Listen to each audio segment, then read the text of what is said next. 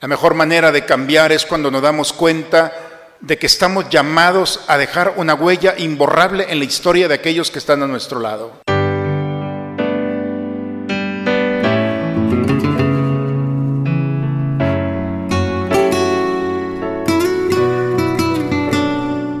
Bienvenidos a la Santa Misa.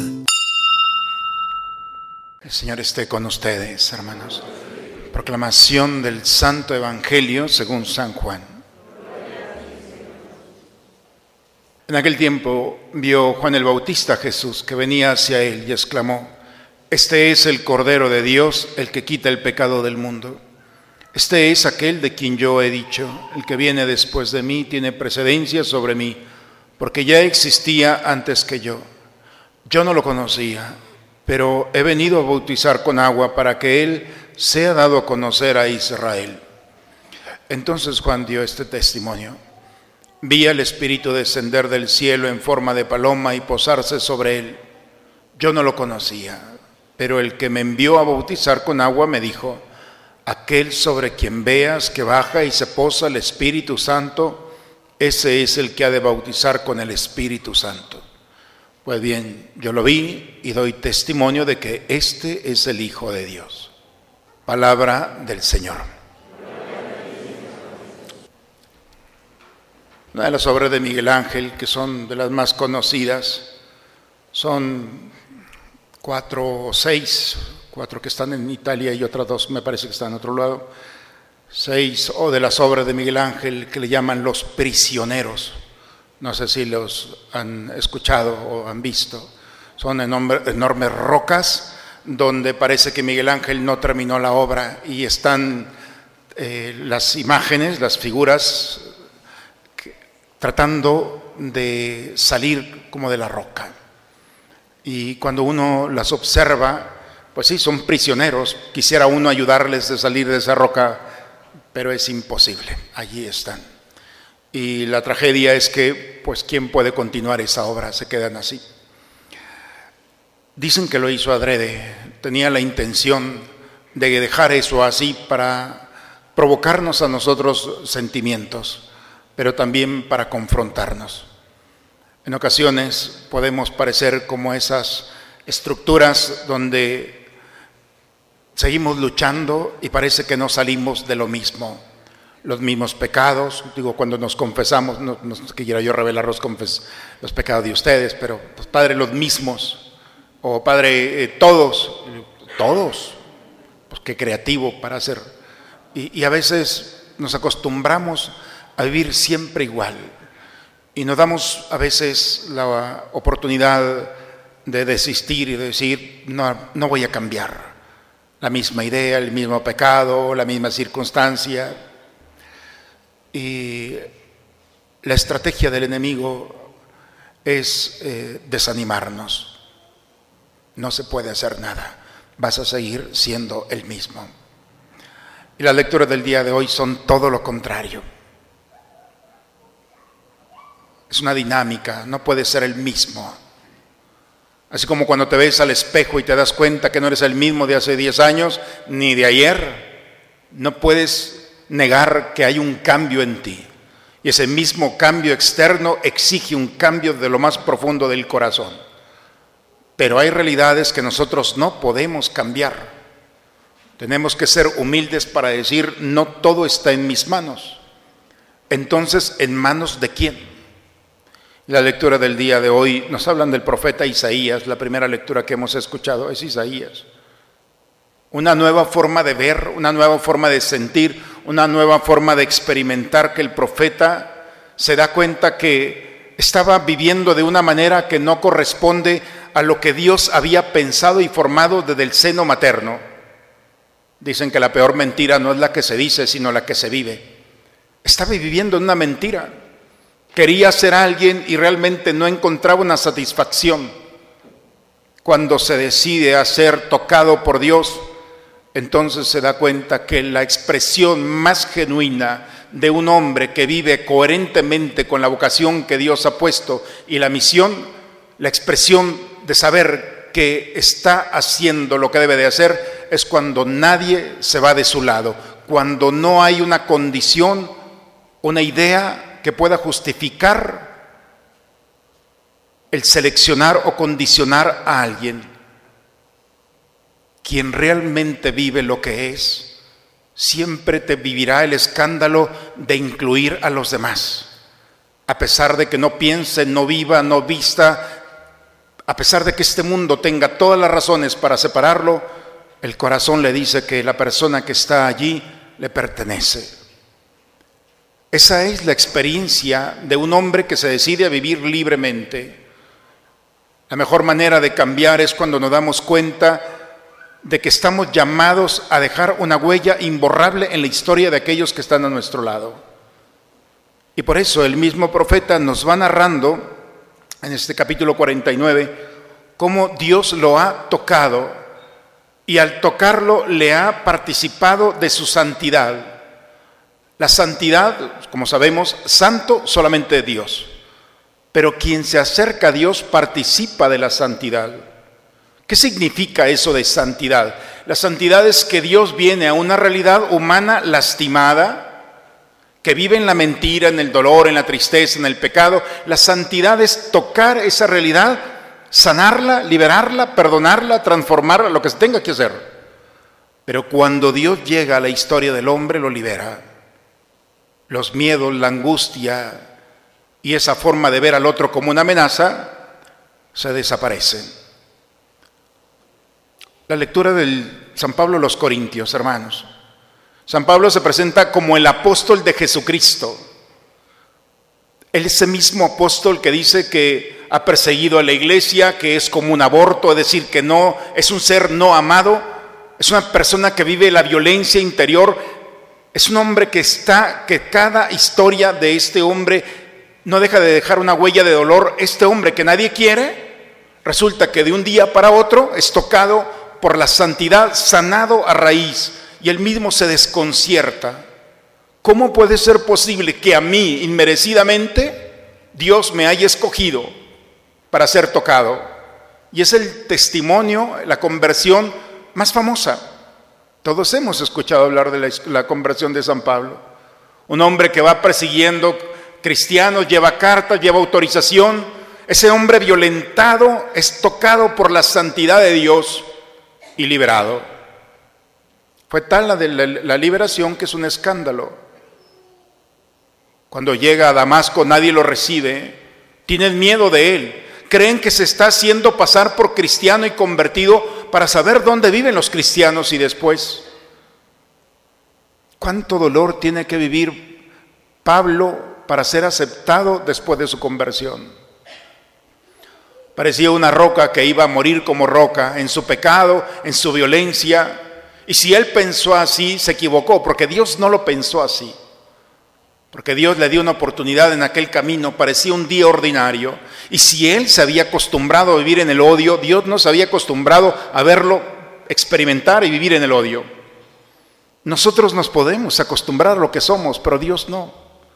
Y Dios todos los días nos da la oportunidad, como Pablo, de reencontrarnos con Él y poder vivir el escándalo. Para nosotros, el texto del día de hoy quizás ni lo hemos escuchado. Pero cuando Él dice, yo, Pablo, apóstol de Jesucristo, ese es un escándalo, como tú, apóstol, después de todo lo que has hecho, te presentas como nosotros, con los corintios, como apóstol, es para no creerle. El escándalo de ser tocado por Dios es de que no le importa si este mundo le cree o no le cree. Porque hay una fuerza interior dentro de él que lo ha sanado y que no puede detener. El profeta Jeremías lo dice de una manera, ya no voy a hablar más de ti, ya no quiero saber más de ti. Le dice a Dios, pero después él mismo dice, pero hay algo dentro de mí, un fuego que no puedo acabar. Por eso, cuando nos permitimos que este Dios nos santifique, dice bellamente la segunda lectura, Dios nos santifica y nos transforma en pueblo santo. El pueblo santo de Dios somos cada uno de nosotros, hombres que nos hemos equivocado, que nos hemos lastimado, que hemos lastimado a los demás, cuando alguien dice, ¿para qué van a la iglesia? Son puros pecadores. ¿Es cierto? ¿O me equivoco? Este es un hospital. Estamos aquí porque lo necesitamos, porque Él es el medicamento, porque Él mismo ha dicho, yo no he venido por los sanos, los sanos no están aquí, estamos los enfermos, aquellos que necesitamos ser restaurados, perdonados, iluminados, sanados, liberados. ¿Cuántas cosas podemos traer en el corazón y nosotros como, como Pablo nos acercamos a Él? Porque a pesar de nuestras luchas infructuosas, sabemos que Él puede ayudarnos a salir de esas realidades que nosotros no hemos podido hacerlo. Las lecturas nos llevan al Evangelio el día de hoy. Juan el Bautista ve a Jesús y dice, este es el Cordero de Dios que quita el pecado del mundo.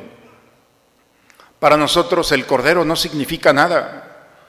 Pero díganle a un judío qué significa Cordero y toda la historia de la salvación, desde Adán, Noé, Abraham, Moisés, los profetas, el pueblo de Israel, todos en cada página de la Biblia aparece un cordero. Siempre se sacrifica un cordero. El templo de Israel se sacrificaba un cordero por la mañana, media tarde y por la noche. El cordero, ese animal que ha acompañado la historia, es aquel que da la vida por el pueblo de Israel. Cuando alguien pecaba gravemente, la ley decía que, que merecía la muerte. Y cuando llegaban al templo le decían a Dios, no quiero morir, por eso te ofrezco este cordero, va a morir por mí. Y el cordero era sacrificado en el altar como intercambio de mi vida a tal grado que sacrificaban al cordero, la sangre del cordero era rociado por la familia o por el pecador y salía con tranquilidad porque ya un corderito había dado la vida por él. En la misa cinco veces se dice, este es el cordero de Dios que quita el pecado del mundo. Porque ya no es un animalito, no es un cordero. Juan el Bautista lo ve y dice, este es el cordero, este es el Hijo de Dios que va a dar su vida por nosotros va a intercambiar su vida por nuestros pecados. Y su sangre preciosa derramada por nosotros nos salva, nos purifica, nos restaura. Por eso no viene a bautizar con agua, viene a bautizar con su espíritu, a encender nuestro corazón.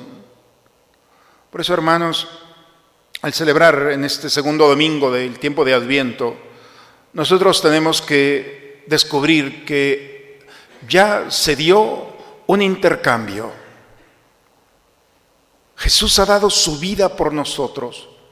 La santidad de Dios escondida se presentó en un momento determinado en la historia de la humanidad en el rostro de Jesús, el Hijo de María. Este Hijo de Dios que vivió aproximadamente 33 años, en esos tres últimos años de su vida pública, se subió a la cruz no lo subieron, Él quiso dar su vida por nosotros. Y derramando su sangre preciosa, nos ha abierto nuevamente el camino que nadie había podido hacer, que es restablecer la alianza entre el hombre y Dios. Ese camino, esa comunicación de santidad para permitirnos ser tocados a profundidad por el único que puede entrar vaya, a las entrañas más profundas de nuestro ser, para liberarnos, para iluminarnos, para perdonarnos, para salvarnos. Por eso, o nos quedamos como esas piedras de Miguel Ángel, tratando de desesperadamente de vivir la vida, de disfrutarla, de agradar a Dios y compartir un momento de paz con aquellos que están a nuestro lado, Y nos damos la oportunidad de entrar en este misterio. Por eso hoy el Señor nuevamente nos invita a entrar en esta dinámica, a encontrarlo a Él como el Cordero de Dios, que ha dado su vida por nosotros. Y lo único que tenemos que hacer es que tu santidad toque esa área de mi vida, de mi ser, que está lastimada y afectada. ¿Qué parte de nuestra vida quizá ni siquiera nos damos cuenta que parte de nuestra historia, de nuestro interior, necesita ser tocado para ser cicatrizado, porque es una herida que nos ha acompañado. Y sin darnos cuenta hemos perdido la esperanza, la alegría, la fe y todas esas formas en las que expresamos la alegría y el gozo de vivir. Pondré mi gloria en ustedes, dice el texto del día de hoy. Y al poner mi gloria en ustedes, serán luz para las naciones. Esa es la historia. Pues bien, hermanos, la propuesta de este domingo es muy concreta. Solo Dios es santo, pero Dios en su misma naturaleza no se ha querido quedar encerrado. Hoy el Señor nos propone, como a Pablo, desconcertarnos al ser tocados por el amor, sanados por el amor, restaurados por Él. Dejemos que Él toque nuestra vida y que la oración en esta Eucaristía, fruto de esta Eucaristía es, Señor, toca mi todo mi ser, mis pensamientos, mis emociones, mi cuerpo, esa parte de mí que sin darme cuenta ha perdido la vitalidad y la gracia para alabarte. Dejemos que la santidad nos permita ser ese pueblo santo de Dios para que su gloria se exprese a través de nuestra vida de nuestras decisiones, del paso que vamos dejando. Que el día, hermanos, que nos presentemos con Dios, alguien pueda decirle, gracias Señor por haberlo encontrado, por haberla encontrado. Que la mayor o mejor oración con la que podamos llegar al cielo un día sea que alguien que hayamos encontrado le hayamos participado el gozo y la alegría y la esperanza. Yo estoy aquí porque algún día alguien me habló de Dios de una manera extraordinaria y sé que Dios lo va a recompensar. Dejemos una huella de amor de Dios y de hombres que se han santificado inmerecidamente por un don de Dios. Y dejemos que nuestras luchas se unan a la gracia de Dios para recuperar nuevamente nuestro paso, la alegría y el gozo de vivir en el Señor. En el nombre del Padre, del Hijo y del Espíritu Santo. Padre, me pongo en tus manos. Haz de mí lo que quieras. Sea lo que sea, te doy las gracias. Estoy dispuesto a todo. Lo acepto todo, con tal de que tu voluntad se cumpla en mí y en todas tus criaturas. No deseo nada más, Padre. Te encomiendo mi alma. Te la entrego con todo el amor de que soy capaz porque te amo y necesito darme, ponerme en tus manos sin medida, con una infinita confianza, porque tú eres mi Padre.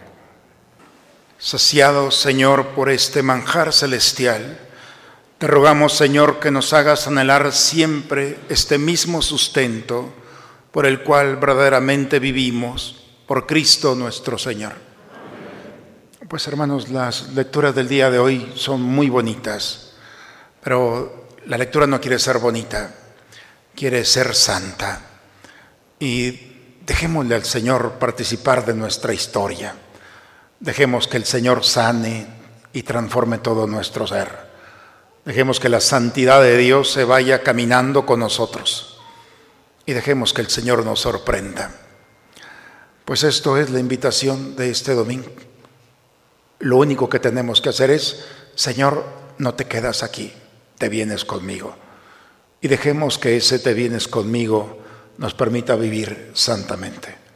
La bendición de Dios Todopoderoso, Padre, Hijo y Espíritu Santo, descienda sobre ustedes, sobre sus familias y permanezca siempre. Con la alegría del Señor, vayamos en paz.